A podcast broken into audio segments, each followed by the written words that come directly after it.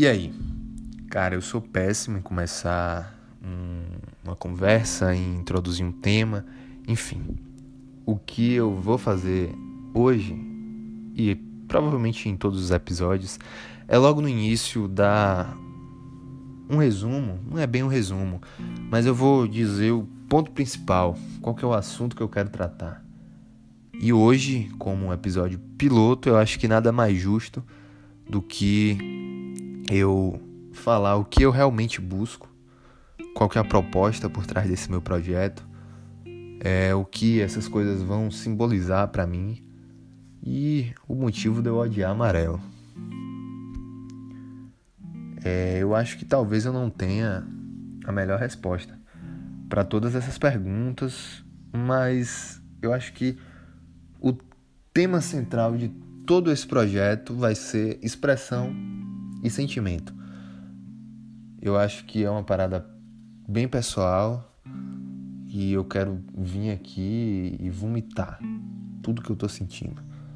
Falar mesmo o que o, o que eu penso, tá ligado? Isso aqui vai ser a tentativa de uma autoterapia, vamos dizer assim, uma autorreflexão vai ser um podcast de ensaios.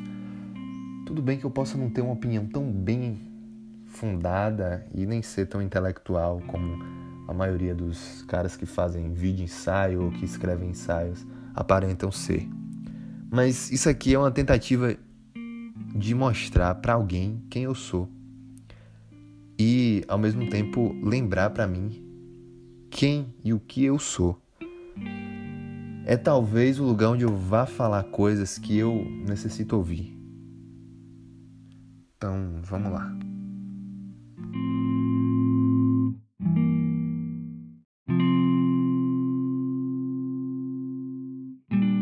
Antes de mais nada, eu acho que eu preciso dizer um pouco da minha personalidade.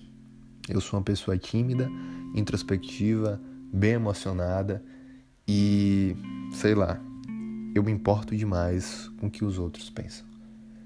E isso foi um dos maiores empecilhos para eu começar, para eu botar para frente esse projeto meu que é antigo.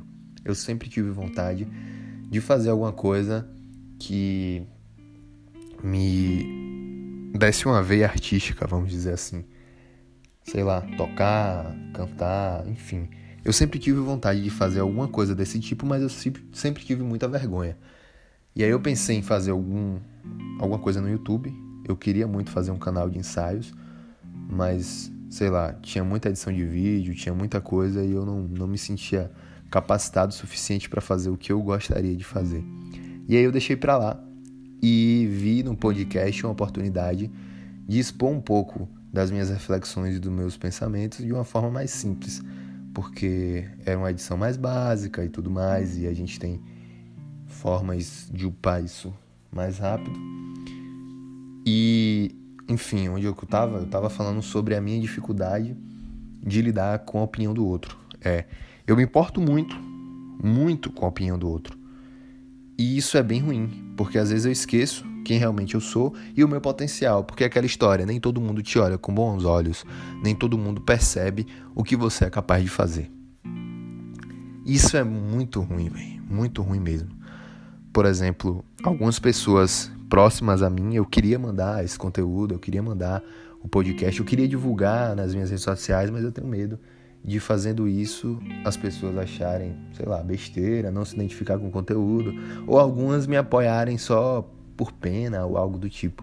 Tipo, ah, vou apoiar porque ele é meu amigo e tal. E, porra, não é isso, tá ligado? Eu queria uma parada que se alguém ouvisse ou algo assim, que essa pessoa realmente gostasse. Não por mim, mas se pá, pelo conteúdo. Ou algo do tipo. Por se identificar. E, porra. Eu, eu sofro muito, tá ligado? Com isso. Porque eu queria ser super egoísta, de não me importar com a opinião dos outros, mas ao mesmo tempo eu acho isso cruel e aí eu quero ser altruísta, mas eu sei que ser altruísta não é nem ser altruísta isso. Eu não sei, cara. Eu acho que quando eu penso nisso, eu fico bem em dúvida do que realmente eu posso fazer pra me libertar dessa questão do julgamento do outro, mas eu acho que isso é impossível, eu acho que ninguém nunca vai conseguir se libertar totalmente da opinião de alguma outra pessoa. Sempre vai ter alguém na sua vida que você vai buscar aprovação. Sempre vai ter, seja amigo, seja pai, seja mãe. E, sei lá, às vezes até um desconhecido que te trata de forma rude tem um impacto super negativo na sua vida.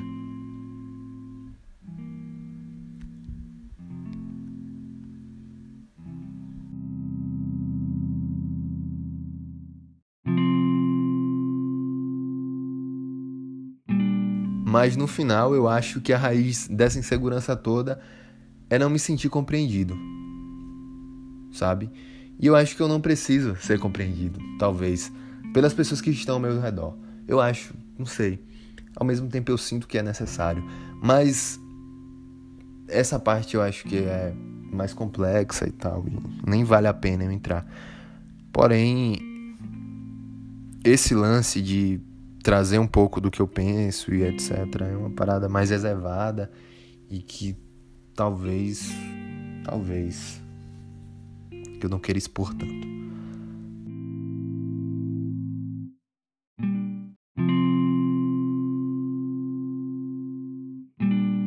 Mas eu reclamava muito. De tudo. Principalmente do fato de eu não ser compreendido. Eu achava complicado. Isso me deprimia um pouco. E eu comecei a perceber que eu tinha que fazer alguma coisa. Porque ou eu fazia, ou isso ia continuar me incomodando. Eu acho que tem um ponto na vida da gente que a gente começa a perceber que reclamar não leva ninguém a nada. E foi basicamente isso comigo. Eu resolvi tomar uma atitude e botar para frente projetos que eu tinha vontade de fazer, mas que eu nunca fiz.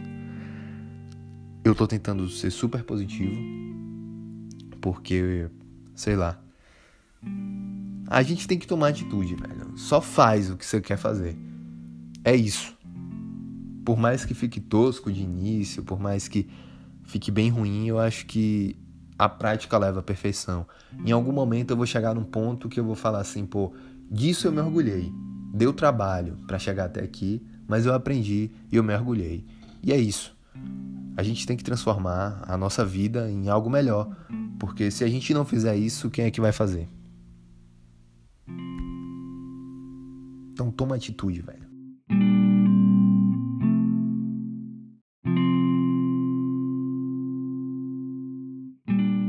Tá, eu enrolei, enrolei e não expliquei ainda qual que é o motivo de eu odiar amarelo. O que é que o amarelo tem a ver com tudo isso?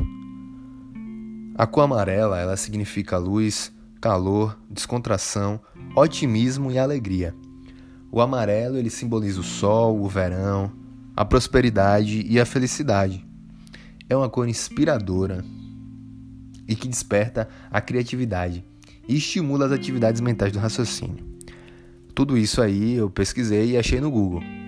Porque para mim, o amarelo representa a estereotipação da felicidade. Sabe? todo mundo, quando quer retratar a felicidade, é o amarelo. E para mim, ninguém sabe, ninguém realmente sabe o que é ser feliz. A gente cria padrões de felicidade e impõe aos outros. Principalmente a mídia, né? Isso a gente nem precisa dizer.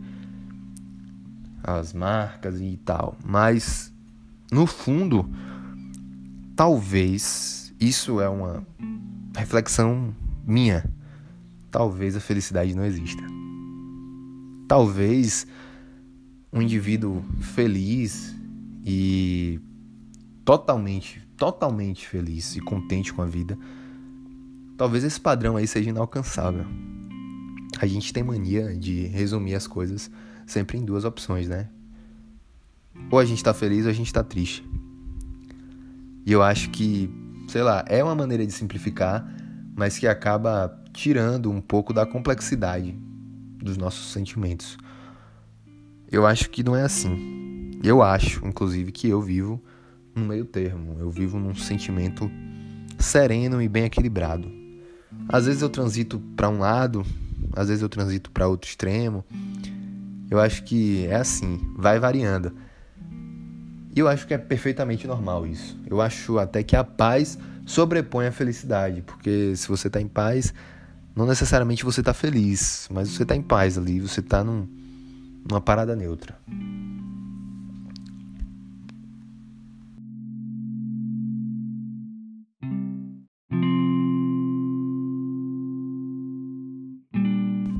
Então é isso. Para mim, ser feliz não é a ausência de tristeza.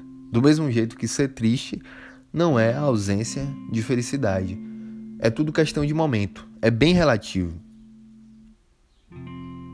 Mas, no fundo, a pergunta que não quer calar para mim e que eu queria muito que alguém me respondesse.